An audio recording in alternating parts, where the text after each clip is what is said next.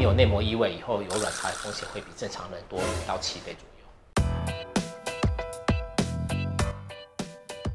正常的子宫就像一个拳头，那中间有薄薄的一层叫子宫内膜。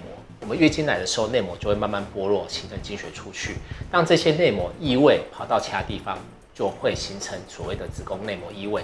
跑到子宫壁，它叫肌腺症；跑到卵巢，它叫巧克力囊肿，就子宫卵巢的子宫内膜异位瘤。在做手术的过程当中，会把它剥离。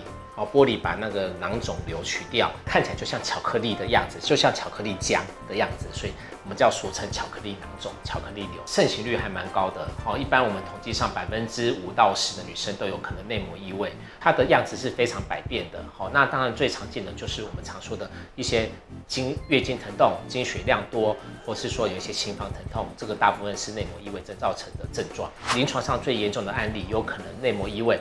跑到肠子会造成血便，跑到膀胱会造成血尿。大部分医生会帮你做个超音波，或抽一个卵巢瘤指数叫 CA 一二五来做这方面初步判定。一百对里面的哺乳，可能有将近四十到五十对都有严重不等的内膜异位哦。所以意思就是说，内膜异位症它会造成你的输卵管的水肿，造成你的精子着床，你的子宫环境改变，而影响到你的受孕。治疗包括我们可以吃一些止痛药，可以吃调经药。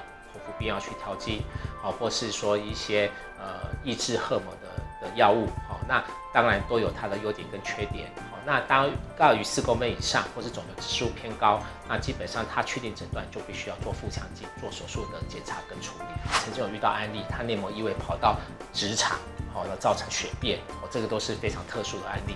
那我们有曾经遇到说，有些因为内膜异位造成严重的粘连，哦，再造成手术的困难，哦，所以这个，所以才说也不能轻忽子宫内膜异。当你有发现需要处理的时候就要找专业医师帮你做这方面的处理。